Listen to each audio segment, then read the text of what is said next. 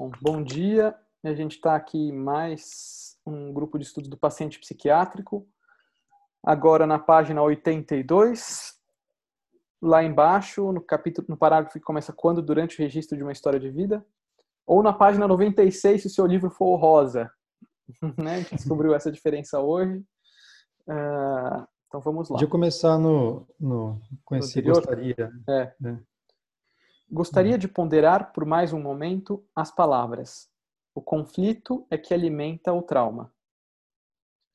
Quando, durante o registro de uma história de vida, que no decurso de um tratamento psicoterapêutico verifica-se que o pai desempenhou um papel significativo e desfavorável na vida do neurótico, não nos cabe presumir, por enquanto, que dito pai tenha sido obstáculo no desenvolvimento favorável de seu filho, mesmo que lhe tenha dado educação objetivamente má.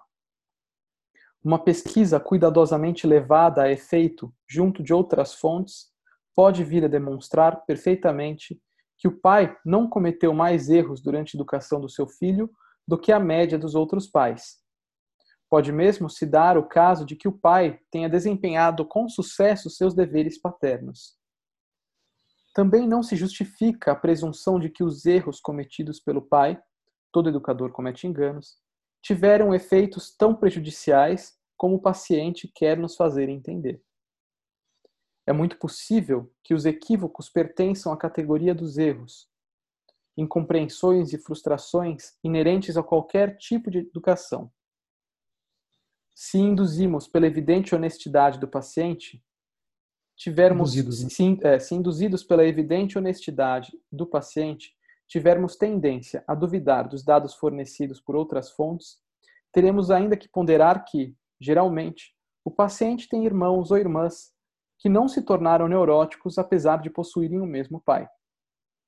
Também não é muito frequente que o paciente seja o mais velho ou o mais novo dos filhos, ou o único menino ou a única menina, de modo que o comportamento excepcional do pai possa ser atribuído à posição excepcional da criança na família.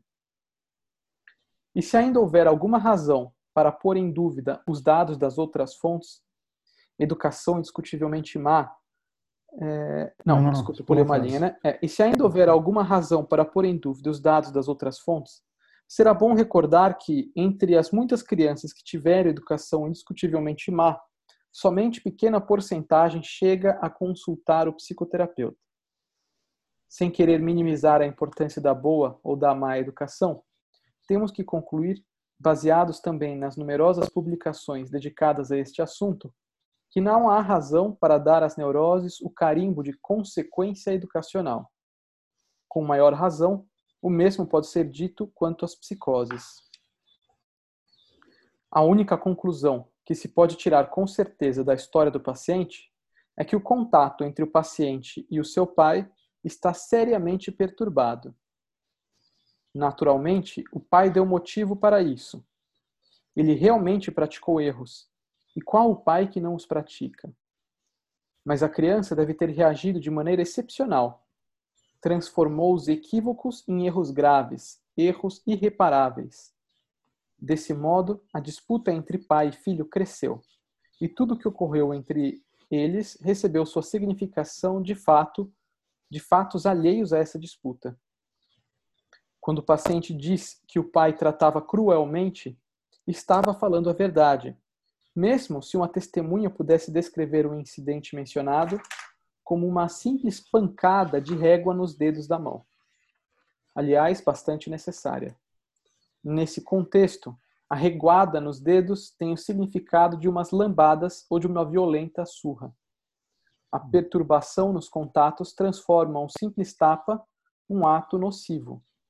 Desse modo, um sorriso transforma-se em riso de escárnio, uma observação trivial em áspera censura.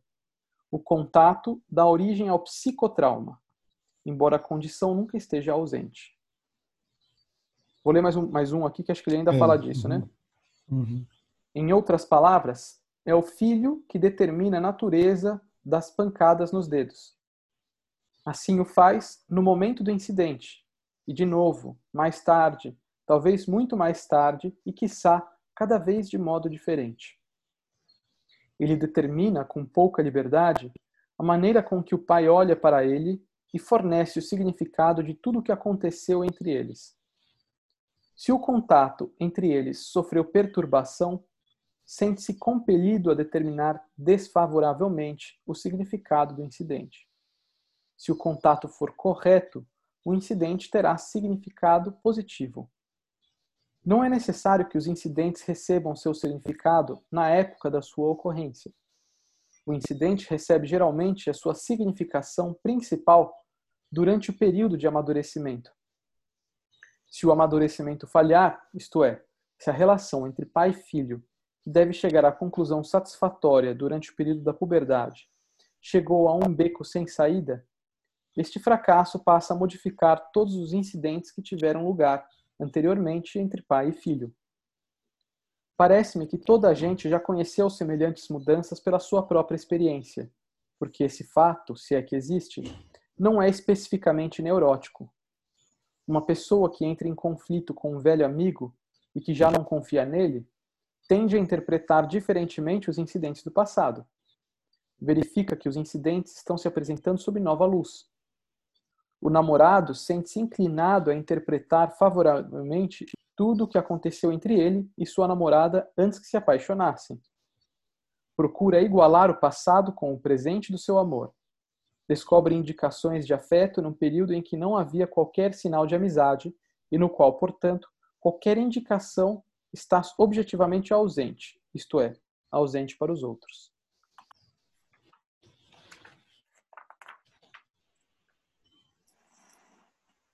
E aí, o que, que vocês. Mas...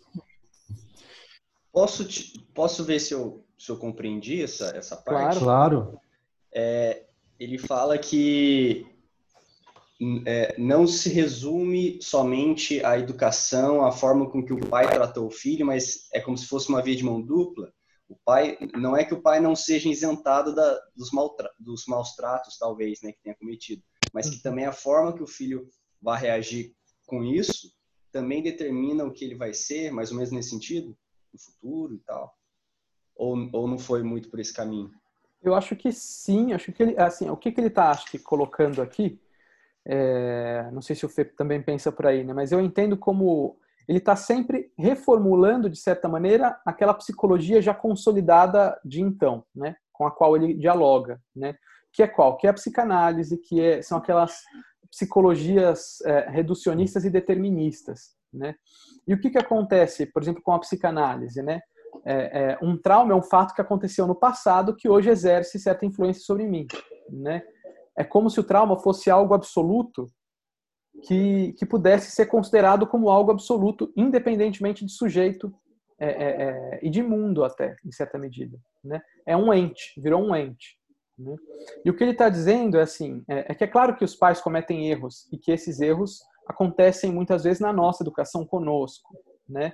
É, é, mas é necessário essa pessoa, né, esse filho, que compreenda essa, esse erro, esse equívoco mesmo, uh, uh, como ele brinca, né? Às vezes um sorriso se torna um, um escárnio, né? É, é, é, preciso que tenha esse serzinho aí, que é o ser humano, a criança, que compreenda isso, né? De alguma maneira. Uh, e para ela compreender, ela tem que estar aberta de certa maneira ao mundo e ao pai e, e, e à vida para receber isso como um trauma, como, como algo negativo, algo positivo, uhum. digamos assim e que esse mesmo fato, que hoje foi muito duro para mim, no futuro pode não ser. Né? Quando ele fala, por exemplo, que os irmãos, uhum. muitos irmãos do mesmo filho do mesmo pai, não, não, não se tornam neuróticos, ele usa bastante esse termo, né? Mas que e, e, talvez um irmão que naquele momento não tenha sentido tal ato do pai como algo ofensivo, pode em algum momento da história dele, de acordo com a abertura dele para o mundo, também entender esse ato, que na época não era ofensivo, como algo ofensivo nesse momento da vida. Né? É. É, mas que é, é, algo que sempre se dá no mundo com os outros e não só num, num mundo ideal absoluto é, é, é, de entes que eu posso falar independentemente de sujeito, digamos assim. Né? Uhum. É, acho que ele está tirando essa ideia de que o trauma acontece nos fatos, né? Uhum. De que a Exato. realidade traumática é um fato em si mesmo que aconteceu comigo uhum. e eu sou o, assim, uma espécie de receptáculo passivo de um, de um, de um acontecimento. Né? Então, eu acho que, é o que, que é justamente isso. Né? Tem duas coisas, na verdade, que ele está falando, me parece, né? que é o lugar é, é, assim, dos pais, né? Assim, a relação. Tá, tá me ouvindo bem ou tá travando? Sim, sim, sim, estamos. É, lugar dos pais, né, na relação pedagógica, assim, de, de, é, de criação, né? Qual, qual, é qual é a responsabilidade, né? Assim, caso o filho apresente alguma perturbação no futuro, né? Quer dizer que a responsabilidade é dos pais, né? É uma é uma lógica que por muito tempo a psicanálise se aferrou, né, cara? É, na medida em que tudo remetia à primeira infância. Então, é, mas então eu acho que esse que é um ponto que ele está tratando primeiro, né? É, de dizer que são duas coisas, né? A relação com o passado e a relação com, com, os, com os, progenitores, né? De quem me criou. É, e, a, e, as duas coisas que ele está dizendo é assim: a relação com o passado é sempre uma relação com, com o presente, né? É o presente que me apresenta o passado. Né? O uhum. passado, a gente já falou disso, né? mas está retomando isso. O passado me apresenta o presente. Então, e que presente é esse? É, qual, qual, é o modo de relação que hoje, é, ou no caso assim, nem na primeira infância, mas no caso da época do meu amadurecimento dessa relação com o meu pai, se estabeleceu, né? Como é esse modo de relação? E esse modo de relação me apresenta o passado da relação, né? É, então, assim, se a minha relação com meu pai, de repente, ela, ela tem um tom rancoroso, na, numa época do amadurecimento, vamos pensar numa adolescência, ou mesmo na, na, assim, na juventude, né, assim, 20 anos, sei lá, eu, eu olho para o meu passado a partir desse rancor vivido no presente, né? E interpreto o passado nesse sentido. Né? Não quer dizer que isso é uma mentira, uma mitificação, como ele vai falar aqui. É. Não quer dizer, dizer, nada disso. Quer dizer que é o único modo como o passado pode me, se me apresentar é a partir da relação com o meu presente, né? É, e, da, não tá, do né? modo como a minha relação se estrutura. Como ele, quando ele dá o exemplo do, da, dos namorados, né? Então, assim, se a gente está tudo bem, está é, tá tudo bem entre eu e você, né? Quer dizer que a gente olha para o nosso passado, tem saudade dos nossos momentos. Nossa, foi tão bom. Mas basta lembrar, basta ter uma experiência ruim uma, no casamento, por exemplo, para que a gente comece a ver o passado como uma coisa. Nossa, mas sempre foi assim. Ela sempre foi difícil, ela sempre fez isso. Pô, até hoje não mudou, sempre faz isso, sabe? Essa coisa assim que acontece em todo relacionamento. E que não, e acho que é algo que ele coloca também, só para finalizar esse raciocínio, Rafa, é, eu acho que o que também ele está dizendo é que não está encerrado no passado, né? Por exemplo, vocês estão me ouvindo? Tô. Tá. É... O Rafa é que travou com uma pose é, engraçada. Ele travou né? uma pose engraçada, fazer um meme bom, uma figurinha. eu vou até vou dar um print screen aqui. olha o bullying, olha o cyberbullying aí. Cyberbullying. É, mas é, é até, assim, como o futuro está tá em, em profundo diálogo com isso, né? Hoje, com meu filho pequeno, eu me lembro de como a minha mãe me educou e muitas vezes eu quero fugir desse modo de educação que ela me deu, é, é, porque uhum. eu estou pensando na educação do meu filho, no futuro do meu filho, né? Ou até em outros, outra situação inversa, né? Eu vejo algo que, que eu lembrei da minha infância que me desagradava, mas com a presença do meu filho e pensando no futuro dele, eu vejo que talvez não fosse algo completamente ruim, né? Como eu achava antes. Né? Então, como o futuro abre para mim esse passado que já parecia consolidado de uma e, e, e reformula todo ele, né? Uhum. É, acho que é isso. E, e, o ponto assim da argumentação é que o trauma não está no passado, né? De novo, ele está continuando aquela argumentação de duas semanas atrás, né?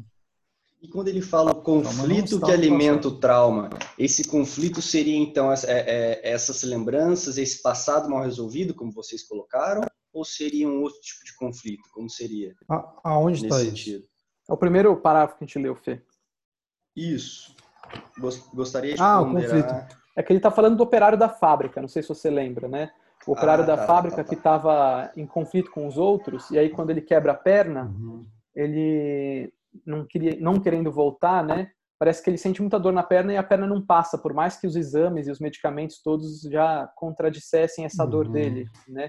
Então, nesse sentido, ele fala, olha só como o, o, a forma como ele está no mundo né? Isso, acho que isso que ele está falando de conflito, aí a forma como ele está no mundo alimenta é, é, todos esses dramas internos dele, né? Que é o conflito com os outros na fábrica, que é o relacionamento dele lá com o chefe e tal, a, a, a, uhum. e sustenta as dores, né? É isso aí. Outra forma de dizer é o presente que alimenta o passado. Uhum. Né? Sim, sim. Isso. Bom, vamos ver para onde que ele, ele continua aqui. Vamos. Nestes casos, Dupré fala em mitificação do passado. Hum. Poderiam também ser, ser chamados lembrança ilusória ou falsificação de memória. Mas estas palavras e outras similares não dão a impressão correta do que está acontecendo. A perturbação no contato entre, no contato entre pai e filho não é mito, é realidade. Esse gênero de contato é tão real quanto os contatos não perturbados entre pais e filhos. Portanto, a mudança de natureza dos incidentes do passado não pode ser chamada de mitificação desses incidentes. Esta mudança é uma mudança para a nova realidade, a realidade necessária no contato perturbado. Digo mais uma vez: o paciente não está se enganando a si mesmo quando fala de psicotrauma. Está contando a verdade quando relata o seu passado com o seu pai. Palavras tais como mitos e lembranças ilusórias pressupõem a existência de um passado de uma só forma, a forma observada por uma testemunha sem emoção nem preconceitos no momento que o incidente ocorreu. Pois bem, este passado destituído de preconceitos não existe. E é bem aquilo que o Fê falou, né? Só para colocar um parêntese, né? Ele está uhum, querendo uhum. acabar com essa ideia de fato, né? E o que, que é um fato aqui para para gente, né? Aqui para entender o texto, né? Aquilo que aconteceu independentemente do sujeito, aquilo que uhum. existe por si só. Então, passado é aquilo que aconteceu e pronto, é intocado, é, não tem relação, aquilo é um fato. Qualquer um que olhar de fora vai falar aquilo foi o que aconteceu, né? Uhum. É, é sempre excluindo o ser aí da, que está em jogo, né? Sempre excluindo ser aí. O tratamento. É, é, continua um pouco, né, Fê? Uhum. O tratamento do paciente, por conseguinte, não consiste em liberá-lo do seu psicotrauma infantil, mas em liberá-lo do significado desses psicotraumas por meio da sua libertação do contato perturbado, neste caso, contato com seu pai. Durante o tratamento, o paciente aprende a ver o passado de modo diferente. No consultório do psicoterapeuta, recapitula falando: sua infância e sua vida toda, e ao fazer isso, torna-se-lhe claro que a sua vida poderia ter sido diferente e, consequentemente, ainda pode tornar-se diferente, tornar-se melhor. O paciente modifica seu passado e, ao fazer isso, dá ao seu futuro, de onde o seu passado se apresenta a ele, uma nova conformação. É quase evidente que o paciente confronta seu psicoterapeuta com as mesmas atribuições desfavoráveis com o que enfrentava seu pai. Precisa de alguém com que possa corrigir seu pai. Todavia, aos olhos de uma testemunha imparcial, o paciente não tem causa verdadeira ou real motivo para essas atribuições desfavoráveis, que se possam deduzir das características do terapeuta. Tampouco terá tido motivos de acusar o pai baseados nas características deste. O pai apenas deu ensejo a essas acusações. Como educador, tinha uma tarefa a cumprir e toda gente que tem uma tarefa comete enganos. O psicoterapeuta também tem uma tarefa e por isso também comete erros. As suas palavras serão mal interpretadas pelo paciente pelo mesmo motivo que levou este a formar opinião desfavorável a respeito de seu pai o paciente transforma os erros do contato psicoterapêutico em erros verdadeiros.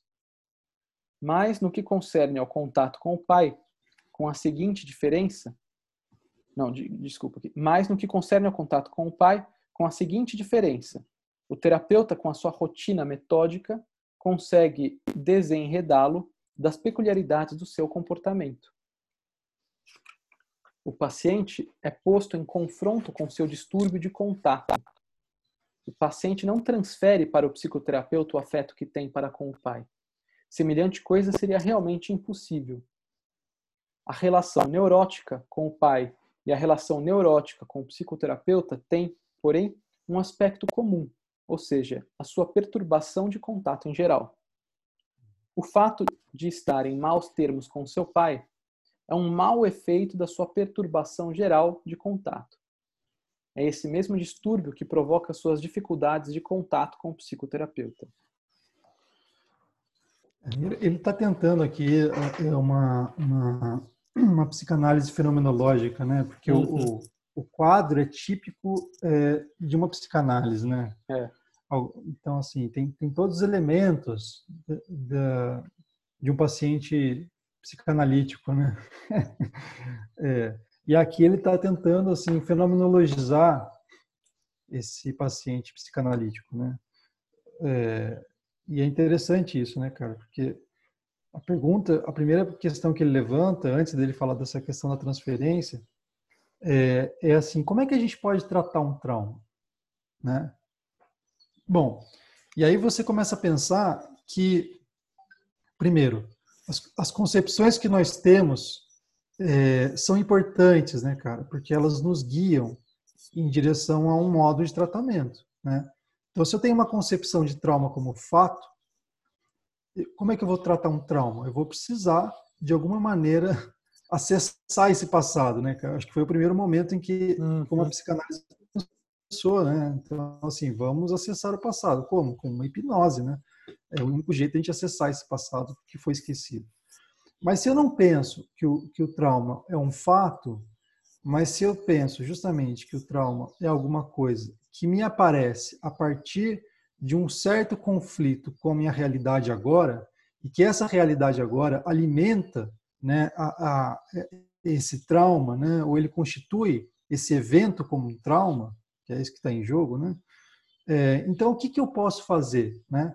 Aí, é interessante pensar isso. Né? Então, aí o presente, quer dizer assim, o modo como o paciente se apresenta e se faz presente ao terapeuta é justamente o caminho para de tratamento para o trauma do passado. É interessante pensar isso, porque aí o trauma não é mais uma questão do passado, mas é uma questão que está sendo vivida agora, né? É, é, quando ele diz assim que que o problema do contato com o pai, né, não é um problema do contato com o pai, é um problema do contato com os outros, né? Com o modo com o modo como esses outros se apresentam é, é, é, para ele, na vida dele, né? Hum. E, e, por isso que ele vai falar da transferência, porque não é que transfere um afeto traumático do pai para o terapeuta. Na verdade, é um modo de ser que se repete na relação com o terapeuta e que se apresenta de uma maneira é, assim, proeminente na relação com o pai. Né? É, então, não tem transferência. O que tem assim é uma continuidade, é uma repetição, né, de um modo de ser que não que não consegue se, se ser diluído, né? Ele não consegue se, encontrar um outro destino senão esse. Fala, Gui, você está inquieto aí. Não, é, é, não sei, é mais uma provocação até para vocês, né? Dá a impressão que a gente saiu da psicanálise e foi um pouco para comportamental, né? de tratar essa questão do, do, do presente, do, do, modo com que ele se apresenta, de treinar o, ah, o perfil, o comportamento dele perante a situação, perante o pai, né? Uhum. Assim, é, não sei, me remeteu a psicanálise mais passado, mais a questão factual ali, né? E, uhum. E agora olhar essa, essa realidade como presente, como, como o jeito que você se apresenta mesmo, né? É, eu não sei agora a, a, diferença, se vai tratar essa questão eu não sei se faz sentido para vocês, mas é nisso que às vezes eu me confundo, sabe? Assim, uhum. é, o caminho da, da, da fenomenologia para tratar determinados assuntos como trauma, depressão, essas questões. Porque a psicanálise, uhum. ao meu ver, apresenta toda uma estrutura, uma receita de bolo, assim, né? A TCC também. Né? Não que a Feno não apresente, eu acho que é a que menos apresenta, mas assim, eu não consigo ver, ainda está muito abstrato sabe? Nesse sentido, eu sei que é um exemplo do texto aqui, mas uhum. pensando como se fosse um outro exemplo fora aqui, como que a gente poderia agir? É? Eu acho que a diferença, tem uma, uma certa diferença nisso, eu entendo quando você diz assim, que a comportamental vai partir do agora, é, é, para, sei lá, é, criar uma nova forma é, de, de, É como se fosse dar uma resetada na, na no histórico uhum. e criar uma nova rede de estímulos e reforçadores uhum. que permitam novos comportamentos, né? É, talvez seja isso, né? então, se a gente também pode traduzir isso em outros termos, assim, ela troca o determinismo histórico da psicanálise, é, ela permite a troca de um determinismo histórico da psicanálise por um novo determinismo, né? Que assim, a partir de agora a gente vai tentar criar novos determinantes que vão gerar outros problemas, mas que aí é um problema novo, entendeu? São outros determinantes. É como se você estivesse dizendo isso, né? É, é, o que eu acho que a Fenô faz e aqui é diferente, ela também trata do presente, né? É, é, considerando o passado, né, o passado está aí, mas entendendo o passado como uma forma de abertura do agora. Né? Essa história, esse passado está sempre sendo compreendido. Né? Compreendido por alguém que vive o hoje. Então, nesse sentido, olha só como ele fala aqui, é o termo que ele usa. Né? Que ele vai falando, a gente não pode fazer assim, né? É, é, a gente vai trabalhando como seria a questão prática e ele fala assim, o paciente é posto em confronto com seu distúrbio de contato. Né? Uhum. O que, que ele está falando assim? Se a gente pode falar em, mais heideggerianamente, assim, né? Que é uh, o paciente é posto com a sua abertura, é posto em confronto, é, é, posto em contato com essa abertura específica da vida dele, né? Como ele está se abrindo uhum. para o mundo hoje? Isso. É, é e isso é diferente de determinar, porque a gente simplesmente mostra para ele como ele está se determinando, né? Olha só como uhum o seu futuro está determinado por essa visão que você está tendo hoje, né? E essa abertura dele é algo que vai estar presente na minha relação com o paciente também. É o que ele está dizendo aqui, não é uma transferência, né? Se o paciente estiver inseguro, ele vai se colocar inseguro na relação com o terapeuta dele também. Vai se colocar inseguro também com a namorada, vai se colocar inseguro também com os pais, né? É, é, e o que o terapeuta aqui, o que ele está sugerindo é assim, olha, nossa paciente, fulano, é, é, mas como você está inseguro, né? Parece que o seu futuro está todo incerto, né? Está tudo sendo lido através dessa ótica. E a gente não está é, querendo é, determinar, né? É, e no caso aí é exatamente, né? Assim, é você, você evidenciar, falando russelianamente, né, a intencionalidade uhum. né, presente assim nessa nesse trauma, vamos dizer, ou nessa raiva do pai, né? Uhum. Que que é vivida também, eventualmente, como, como uma raiva em relação ao terapeuta. O terapeuta, diferentemente do pai, é, ele não vai ser ofendido por essa raiva. Né? Assim, é o que ele fala aqui, com a sua paciência metódica, né?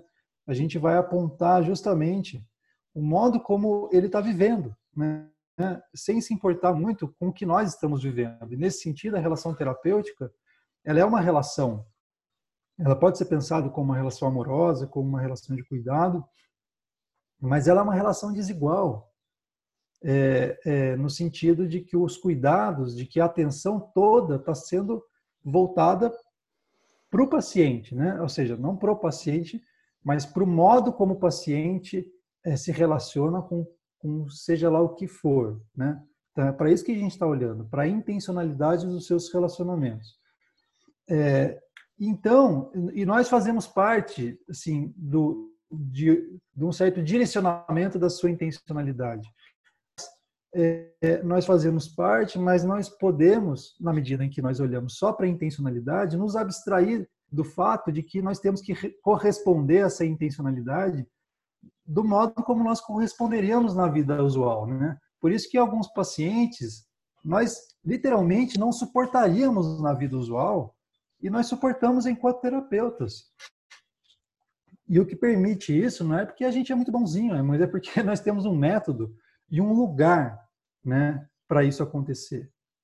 É, é, e, e a, a, grande vantagem disso é que nós promovemos uma conscientização e uma sensibilização é, para esse direcionamento do paciente em relação aos, às outras pessoas.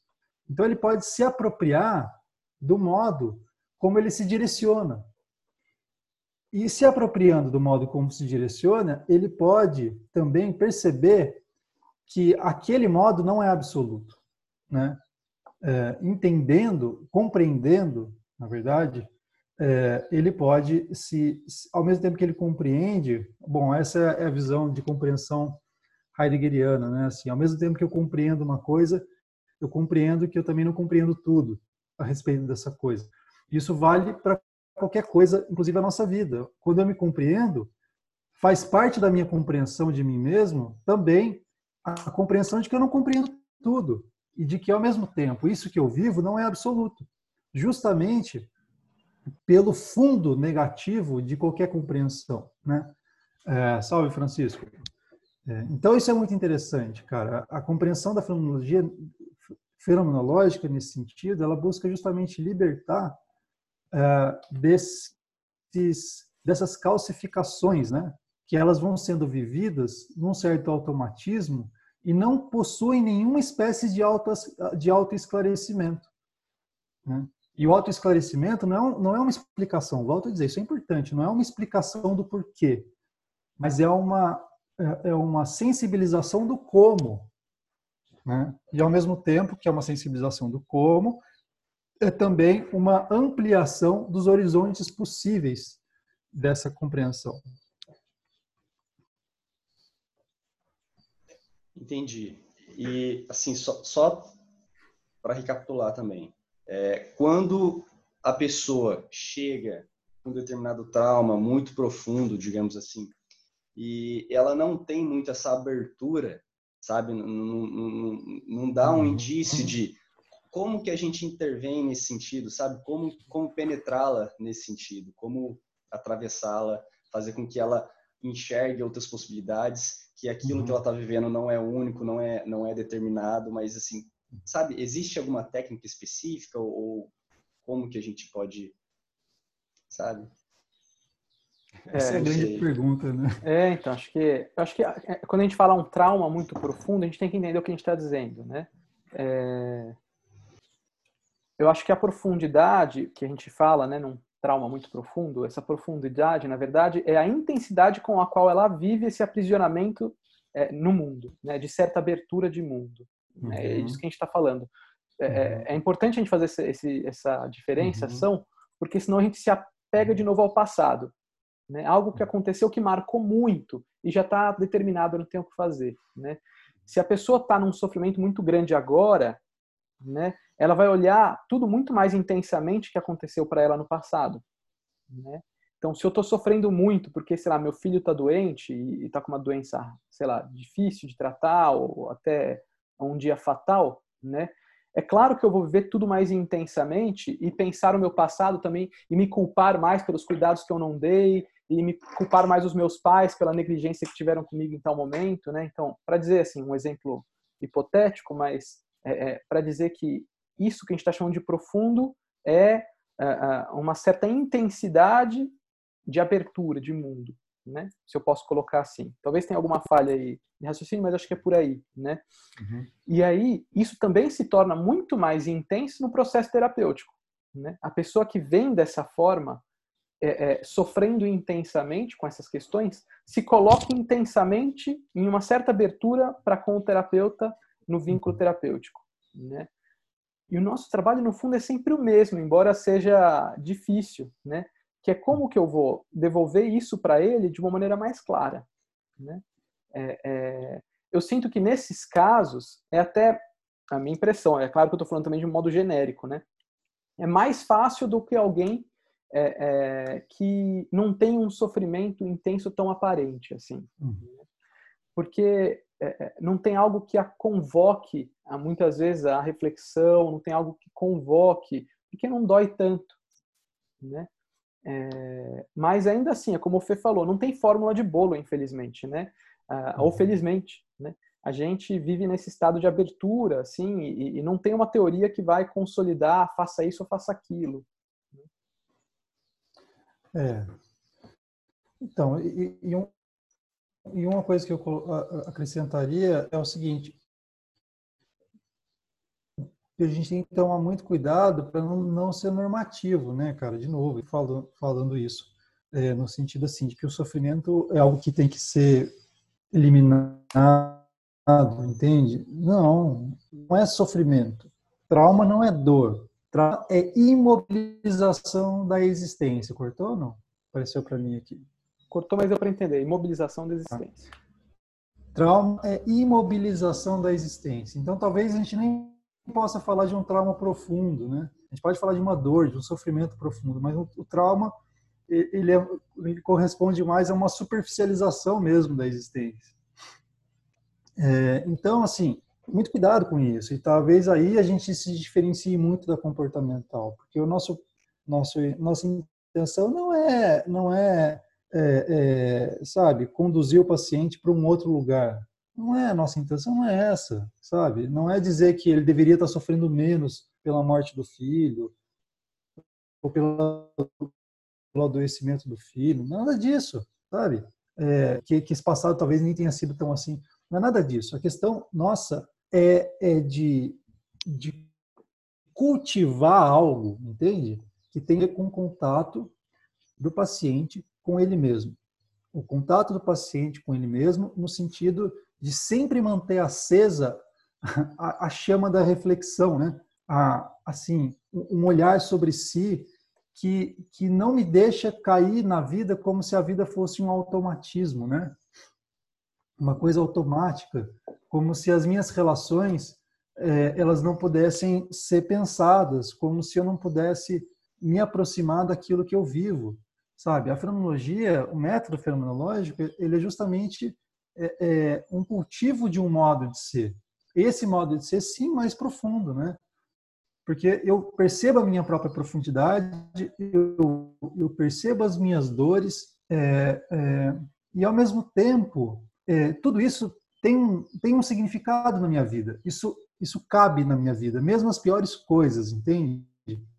É, nesse sentido, a gente poderia dizer que, que o que a gente faz é é, não deixar com que o paciente viva é, de forma alienada aquilo que ele já vive, né?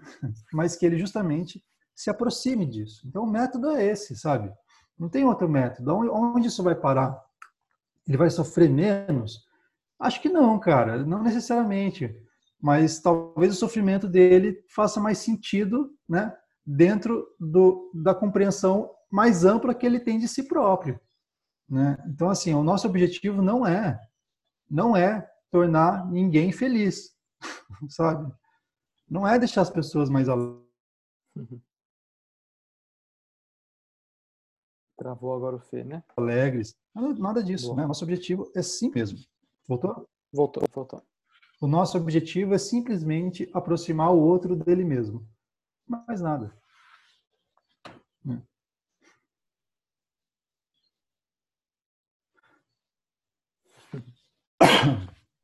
Seguimos um pouquinho mais?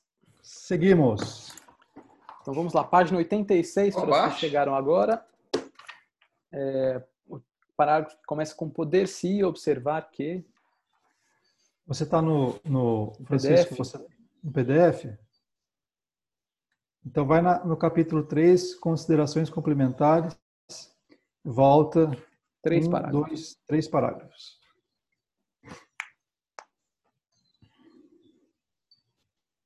Então vamos lá, vou começar a ler. Poder-se observar que nessa ordem de raciocínio, grande responsabilidade é conferida ao paciente. Mas quando o médico aceita o paciente para tratamento, nada mais faz que isso. Nada se pode fazer a respeito do passado como realmente aconteceu.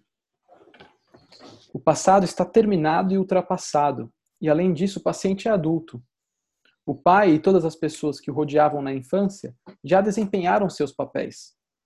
E se por um absurdo pudéssemos conceber a possibilidade de mudar as condições da infância do paciente, ninguém desejaria provavelmente fazer qualquer mudança, pois nas circunstâncias da sua infância, ninguém encontraria os fatores capazes de explicar alguma neurose. Mais uma vez, devo repetir que não se podem colher louros do passado, tal como foi. Assim mesmo, o terapeuta, ao propor um tratamento, durante a própria conversa, explica ao paciente até que ponto a sua recuperação deve ser promovida por ele mesmo. É o paciente que carrega o fardo do seu passado. É ele que deve assinar outro papel ao seu passado. O psicoterapeuta é a pessoa sob cuja orientação isto acontece. Conhece o método que é aceito pelo paciente. Assim, pois, o paciente é que se torna responsável pela própria cura. Significa isso que ele deve ser considerado culpado pela sua neurose? Não, sem dúvida alguma. Significa que o terapeuta desempenha papel passivo no processo de recuperação? Também não. Nem é passivo, nem o paciente é culpado. O paciente caiu num impasse sem qualquer culpa, devido apenas à sua natureza, o que não exclui a cura da sua condição neurótica. Está procurando levar a efeito a sua cura dentro da sua própria existência. Nesse tratamento, ele modifica os papéis das pessoas que presidiram, que presidiram a sua infância. O terapeuta também toma parte nessa cura. Doença e cura se realizam juntamente com outras pessoas. Nessa descrição propositalmente neutra, nem o paciente, nem qualquer outra pessoa é culpada ou responsável. Os termos culpa e responsabilidade não enganadores são, são, são enganadores no que concerne a neurose e a psicoterapia. Em geral, essas palavras não se justificam em psiquiatria. É preferível não usá-las. Tampouco são necessárias no esquema deste capítulo, cuja conclusão é a seguinte: o paciente é o dono do seu tempo. A pessoa sã é algo mais que simples dono. É capaz de fazer alguma coisa com o seu tempo, sem restrições neuróticas. Em sua existência, as palavras culpa e responsabilidade são certamente válidas. Tais são as conclusões a respeito do tempo, que convergiram para permitir algumas observações sobre culpa e responsabilidade. Duas palavras frequentemente mencionadas, muito facilmente, com pouca justificação, em conexão com a neurose. O próximo capítulo é dedicado a alguns assuntos particulares, até aqui apenas mencionados, que estão em contato imediato com a doença do paciente deste livro e que, além disso, não devem faltar num breve ensaio de psicopatologia. Uhum. Uhum. Muito bom, né? É bem interessante.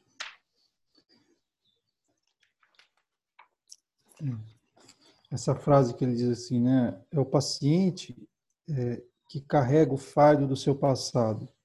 É ele que deve assinar outro papel ao seu passado. Então, isso é muito interessante, né? Porque é justamente o, o ponto muito central de qualquer de qualquer processo psicoterapêutico, uhum. independentemente se ele for traumático ou qualquer outra coisa, né? é, essa coisa de que é possível assinar um outro papel, né? Assim, é, e voltando à pergunta do Gui, cara, do Gui Faria, assim, em todo, em todo sofrimento, vamos dizer assim, psicopatológico, se é que a gente pode chamar assim, né? Mas acho que sim, é, sei lá, seja uma depressão, uma ansiedade, um trauma, né? É, ou, ou mesmo numa situação mais saudável, sempre existe algo que nos escapa, né? Que nós vivemos, mas que ao mesmo tempo nos escapa, né, cara? Então, assim, é uma, uma pergunta que eu costumo fazer é assim, o que que nessa experiência da depressão, por exemplo, está escapando a esse paciente, né? Uhum. No sentido assim, dele está vivendo, mas ele, ele não está conseguindo assim é, assimilar como parte da sua existência, né? É, ou na ansiedade, né? O que escapa a, a esse paciente na sua experiência da sua ansiedade, né? Assim, é, e a gente começa a perceber que o fenômeno é, ele é mais amplo do que aquilo que o paciente inicialmente nos conta, né? É, e à medida que ele vai nos contando e à medida que a gente vai perguntando sobre o modo como ele vive aquilo, a gente vai ampliando é, essa experiência de modo que ela ganha assim uma um sentido, né, na totalidade da sua existência. A ansiedade é um típico, acho que eu estou um pouco tendencioso porque a gente vai falar disso, né, Gui, mas a ansiedade, a, a, ansiedade é um típico exemplo disso, né, cara? Que, é um, que, que vem como algo que dói só num ponto, né? Puta, fica quando tanto mais se ela for mais intensa, né? Assim, no sentido de um pânico. O pânico dói num lugar só, cara, no coração, uhum. na arritmia do coração e na sensação de que se vai morrer. E, e assim, o que, que a gente faz com isso, né? É, é, uma, é um afunilamento da vida num sofrimento, numa dor que não tem sentido, né? Eu acho que a psicopatologia, ela pode ser, a gente pode começar a chamar a dor existencial de psicopatológica quando justamente acontece isso, né? Quando esse afunilamento já não permite que o paciente consiga dizer que essa dor pertence à sua existência, mas que é algo que toma conta dele e que parece que não faz parte da sua existência. Nesse sentido, é, talvez a toda a psicopatologia corresponda a uma espécie de alienação existencial, né? Então, assim, e à medida que a gente vai, assim, perguntando para essa ansiedade, né, e a respeito dessa ansiedade, da experiência dessa ansiedade, e, e ampliando a reflexão é, que a partir dessa ansiedade vai se nos mostrando a respeito da vida desse paciente, o que vai aparecendo é que existe uma, que essa ansiedade tem um lugar nessa existência, né? Então, nesse sentido, nosso papel não é retirar a ansiedade, mas dar o lugar desse fenômeno que é vivido como uma espécie de corpo estranho na vida dessa pessoa, né? Da mesma forma, a gente pode dizer de um luto. Um luto é uma morte que não tem lugar. O corpo apareceu para mim aqui. É, o luto é o que, Fê? Uhum. É, o luto é uma morte que não, te, não pode ter lugar na minha vida, né? É, assim, qual que é o processo do luto? Eu consegui dar a essa morte um lugar, né, possível na minha existência. É, então, assim, assim, acho que todo sofrimento psicopatológico carrega esse tom, né, ou, ou, ou, um, ou um, um trauma, né, assim, aqui o trauma é assim, meu pai fez isso comigo, ele me tornou uma pessoa assim, né, o que que não está sendo dito?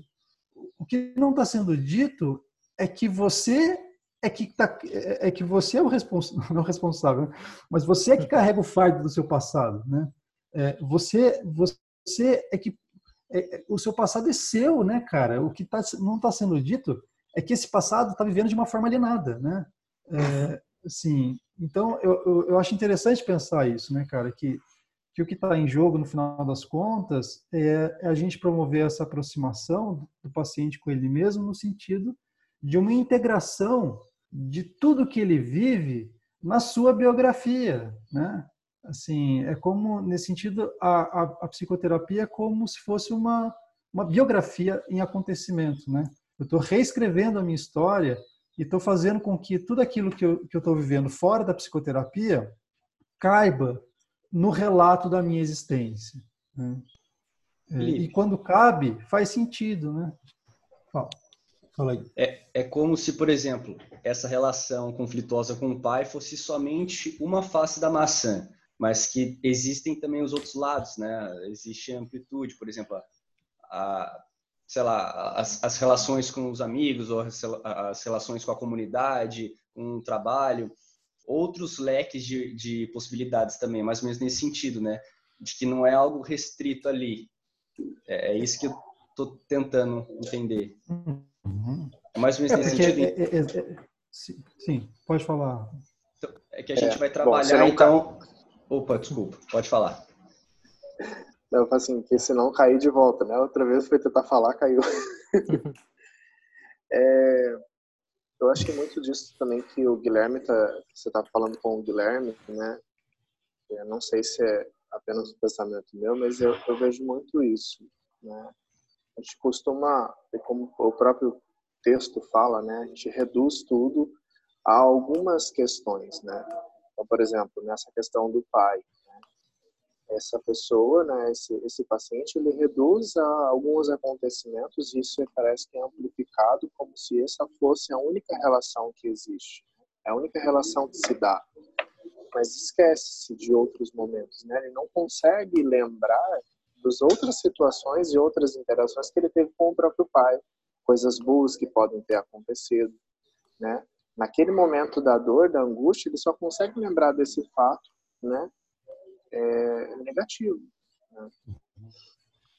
Então, quando a gente faz né, um caminho com o paciente, gente, é, pelo menos alguns pacientes que vêm né, dentro do processo terapêutico, a gente não olha apenas para essas dores, né, mas para o todo, tá? Vamos entender, tá? Essa relação com seu pai, como que está sendo? Tá? Tem essas dores, tem essas questões, mas o que tem mais? Vamos, vamos entender como que é o seu dia a dia, como é o seu a sua relação mesmo, né? O que, que você faz? O que você não faz? O que, que falta? Quais são as interações? Quais são as reações, né, na sua na sua conversa com ele? Uhum. E é interessante porque vai saindo desse foco, tipo, ah, é, tem uma paciente mesmo que é assim, ela olhava a mãe de uma maneira totalmente negativa, não conseguia de forma nenhuma se dar uma relação com ela. Ela falou assim, minha mãe ela é totalmente reducionista, eu estar com ela é totalmente doloroso para mim. E na medida que ela foi fazendo o processo de chegar perto, hoje a mãe faz um papel, exerce um papel na vida dela, de até ser é, parte, fazer parte de um negócio dela que ela nem imaginava. Uhum. É, eu sinto é, que assim, a gente pode dar um exemplo mais dentro desse conflito familiar. Eu acho que é bem isso que o, que o Rafa falou, né? É, é, mas assim, por exemplo, né, eu sempre dou esse exemplo, é, é, mas acho que não vale a, não vale a pena frisá-lo novamente, que é assim, digamos que eu tenho então um péssimo relacionamento com a minha mãe, né? Eu de fato não tenho um bom relacionamento, assim, o bom relacionamento no sentido ideal com a minha mãe, né? É, a gente tem um relacionamento possível, né? Mas em vários momentos eu lembro dos tapas que ela me deu, né? Como se eu tivesse apanhado a infância inteira, né? E quando eu converso com ela, ela fala, não, foram acho que só três vezes que eu te bati na vida e tal. Assim, né? assim, é você que está fantasiando um pouco. Ela joga essa para mim, mas tudo bem. Digamos que eu procurasse terapia para justamente... É, é, eu estou sofrendo muito no relacionamento com a minha mãe, está muito difícil, é, ela me solicita demais, isso me cansa. E eu procuro terapeuta por causa disso. Digamos que isso aconteça, né? É, um terapeuta fenomenólogo, né? Qual que é a questão? Como é que ele vai olhar para essa questão, né? Isso aconteceu, eu apanhei essa três, essas três vezes, digamos assim, né? Então, eu apanhei, né? É, a minha avó, em certo momento, falou coisas para mim que eu não gostaria de ter ouvido, e aconteceu de fato. Mas é, essas coisas aparecem, esses fatos, digamos assim, entre aspas, aparecem na minha lembrança em algum momento específico, né? Que é agora, digamos. É, é, e eu procuro terapeuta agora por causa dessas lembranças todas, são muito dolorosas que acabam determinando a forma como eu me relaciono com minha mãe e com minha avó. Né? É, é, o terapeuta ele está de olho não só nisso que aconteceu no seu passado, mas como hoje essas coisas estão sendo resgatadas do seu passado. Né? Uhum. Por que, que hoje elas estão aparecendo?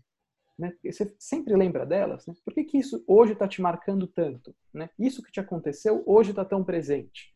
Né? Uhum. Certamente, nessa minha chave de leitura, se é que eu posso colocar também entre aspas aqui, essa minha chave de leitura do meu passado é uma chave de leitura para a minha vida como um todo hoje. Né? Uhum. Que chave de leitura é essa que me faz lembrar uhum. esses fatos do passado? Né? É, é, como é que eu olho para as outras questões da minha vida hoje? Certamente é com a mesma chave de leitura. Né? O papel do terapeuta, no fundo, vai ser identificar é, é, eu estou limitando um pouco essa, essa imagem com chave de leitura, mas para ficar mais claro que é um, né, um termo que a gente costuma usar, né? Mas que é assim, como em outras coisas, essa chave de leitura também se articula, né? Essa hermenêutica se articula. Seria o gatilho, no caso?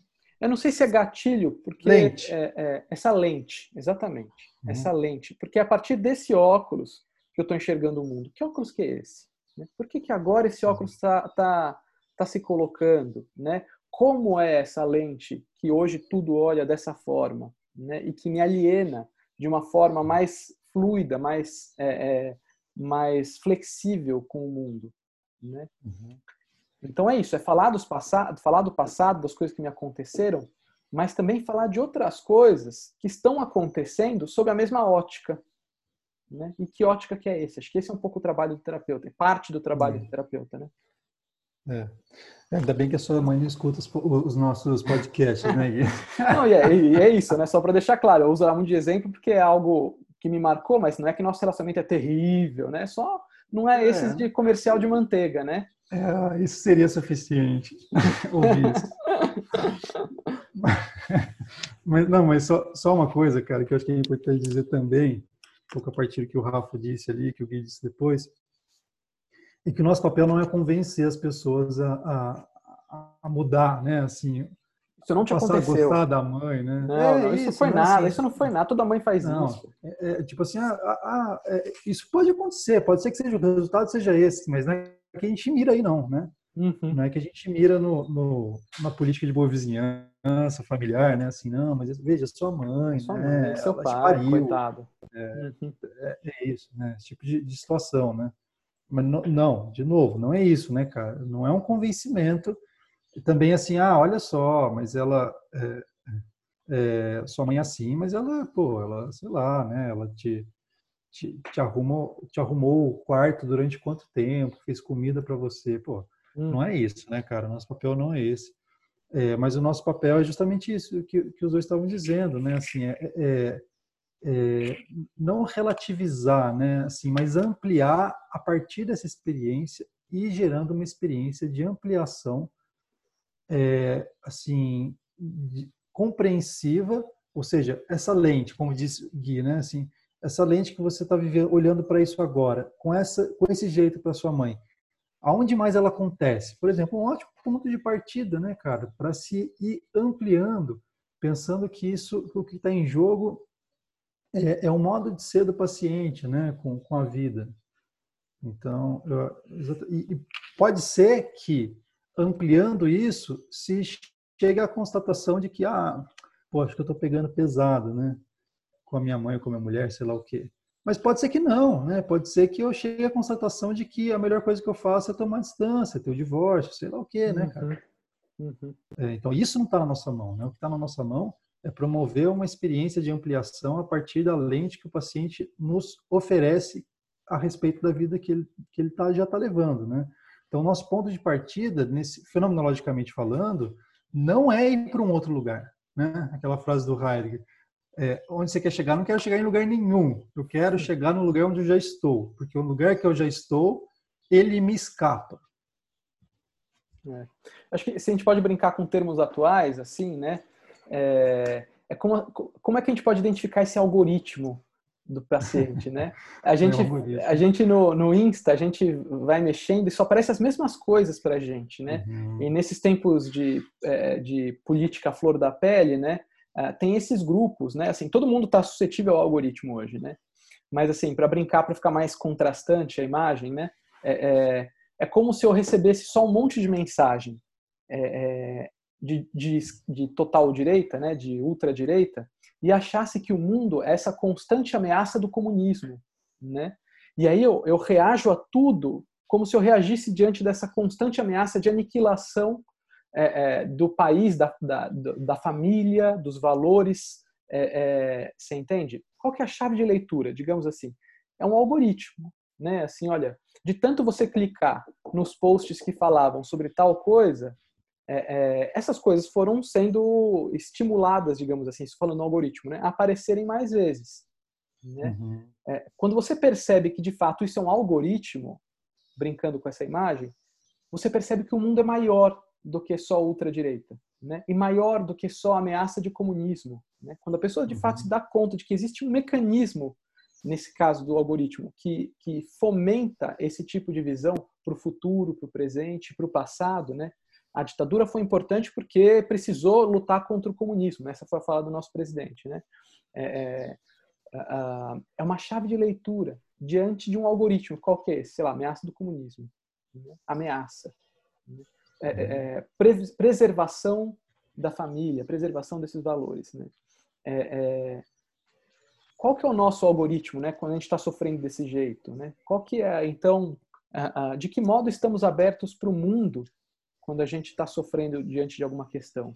Né? Porque a gente está aberto com tudo. Né? Os posts todos vão vir das pessoas que postam na praia falando da ultradireita. Né? É, vai ser em só uhum. algumas praias. Vai ser só alguns, alguns países que vão aparecer em fotos de viagem para mim. Né? Tudo é filtrado uh, por esse algoritmo. Da mesma forma com a gente, tudo é é, tudo que aqui, então é a questão da tonalidade afetiva, né? A forma como eu me abro para o mundo é, é, como o mundo se abre para mim a partir dessa afinação.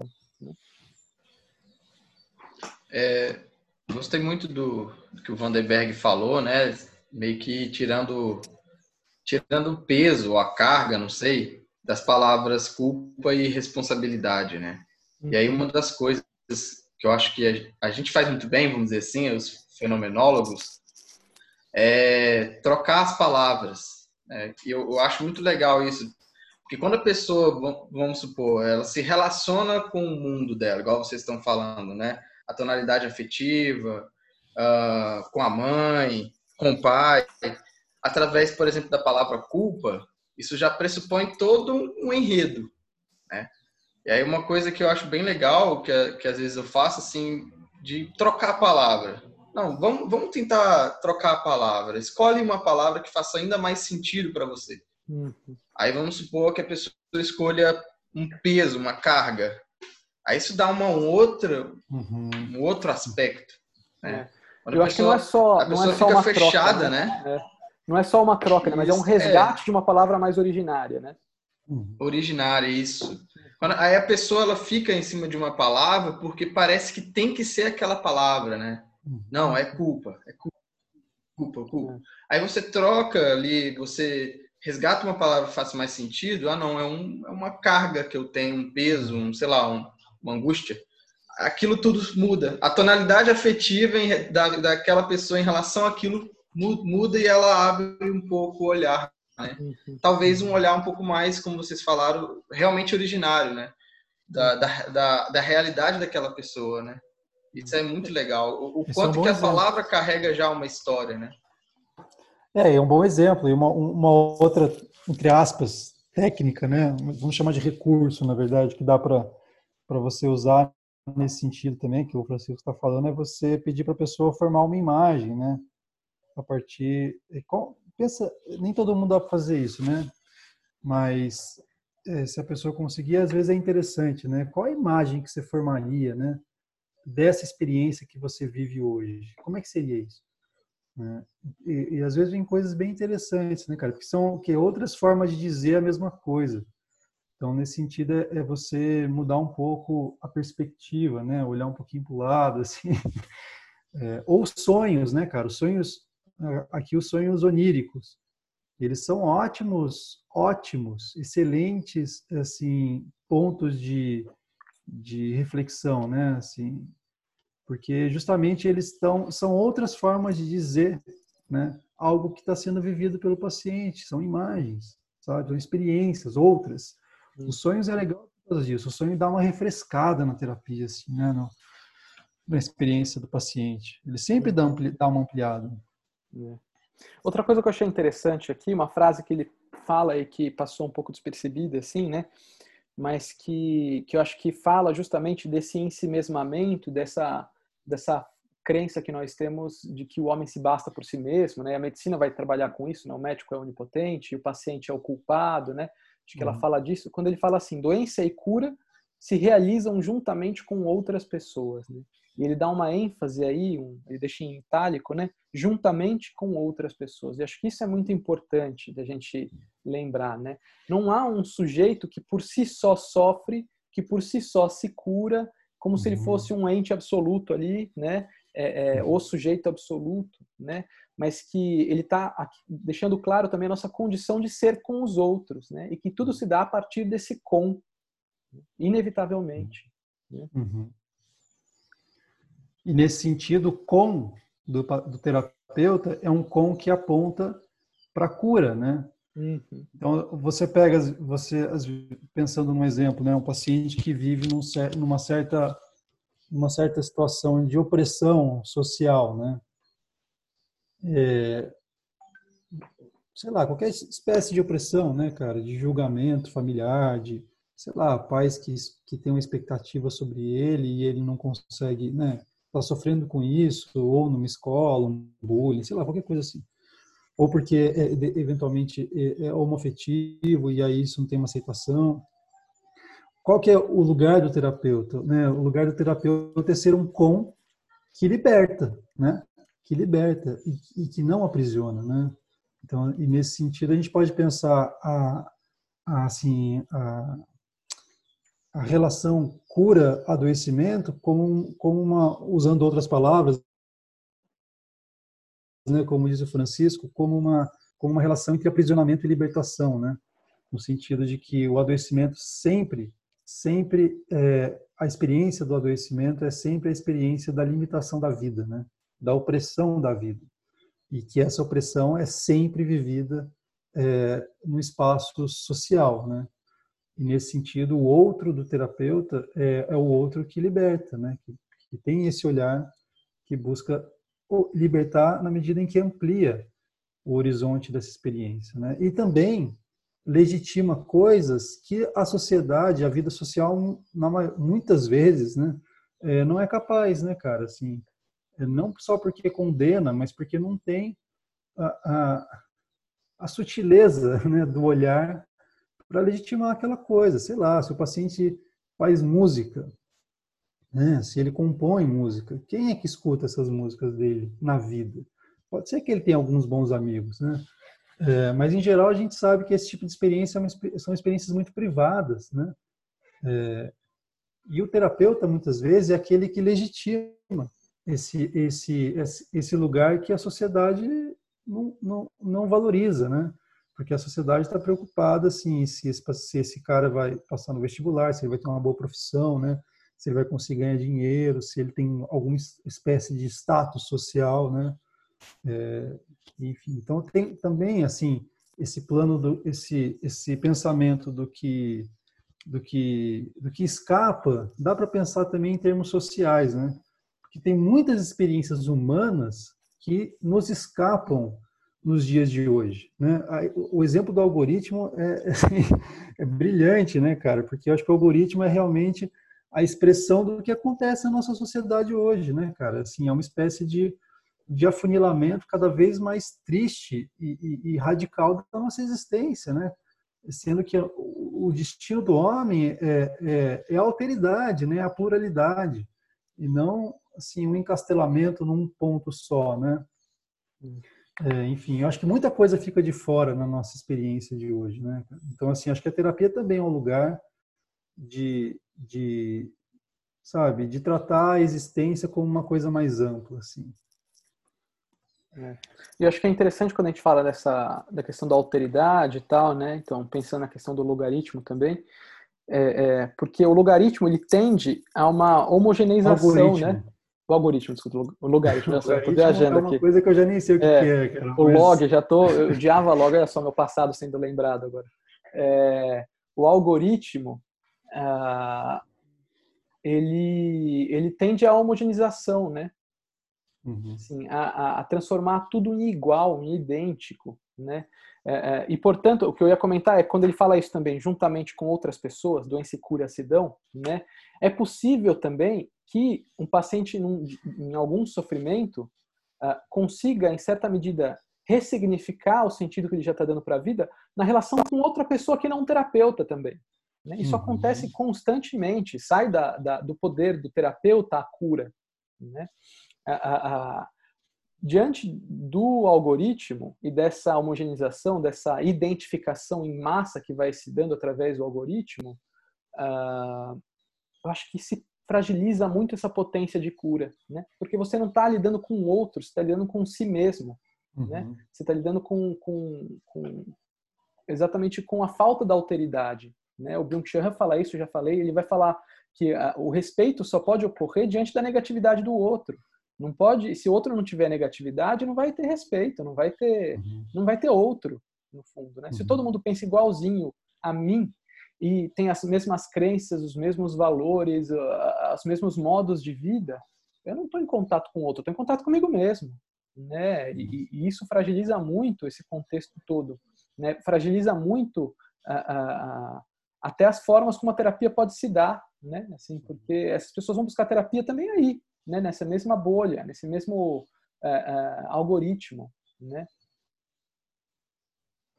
É, dá para pensar que o algoritmo é, é, o, corresponderia assim a uma sociedade neurótica, né? Uhum. Sociedade baseada em algoritmo. O Instagram é isso, né, cara? Eu nunca tinha pensado nisso. É realmente interessante. O Instagram é um indivíduo neurótico. Uhum. Uhum. É, não, tem, não tem como ter experiência de saúde, né, cara, nesses lugares mais, porque justamente porque eles já são uma espécie de, de, de como é que se, de afunilamento, né, cara, das nossas experiências. E não são convites para alteridade, nada disso. É. Convites para a é. identidade, né? O Facebook é, é aquela mãe narcisista, né? Que quer manter, mas é, ao mesmo tempo machuca, né? Vocês viram aquele, aquele documentário é, Dilema das Redes? Uhum. Tem no Netflix? Nossa! Muito bom. Muito bom, cara. É bem isso. Mostra né? como que uma equipe manipulando a gente para continuar lá, né? Usando da psicologia, dos conhecimentos humanos para que a gente se mantenha na rede. Uhum. É uma loucura, cara. É. E acho que ele dita, é isso, né? No fundo, a, a, loucura toda, assim, não é só o Insta, né? Não é só o Face, não é só o YouTube, é toda a rede hoje participa desse algoritmo, né? É, é isso que é muito doido. E no fundo, ela acaba, é, é em certa medida, né, com todo o cuidado possível com a palavra, assim, mas determinando modos de, de vida, né? Aberturas uhum. de mundo, né? Porque eu só recebo a mesma coisa o tempo inteiro, eu só recebo, eu só recebo, eu só recebo, né? Cada vez coisas mais iguais e mais de acordo com um certo grupo, mais de acordo. Que aí existe essas coisas malucas, né? Do QAnon, do, do sei lá, de, da não vacinação, da terra plana, né? Você vai encontrando esses nichos, né? É, que se auto-justificam e determinam a forma como o mundo é. Né? O mundo é assim, ó, plano. Né? O mundo é ah, uma grande conspiração em prol da pedofilia. Né? O mundo é as vacinas são feitas para extorquir de alguma maneira o indivíduo e, e, e conduzir geneticamente para alguma direção, né? É bem punk, né? né, cara? É, enfim. E aí, ficamos por aqui? ficamos por aqui, né? A gente vai ler esse capítulo, considerações complementares? Esse sim, eu acho que o que a gente não leria é o 4, né? né? Que, é, que, é, que é o bibliografia. Bibliografia, exato. São mais 14 páginas, então, né? 14, 15 mais 14 páginas. 90. É, acho que mais uns três encontros a gente possivelmente. Sim. E cuida, cuida. o livro. Coisa horrível de se falar, né, cara? Liquidar um livro. Justamente o contrário, né? É. Justamente o contrário. Então, muito bem, gente. É isso aí. Beleza. Ficamos para terça que vem. Valeu, um abraço. Um abraço. Tchau, tchau. Até mais. Tchau, tchau.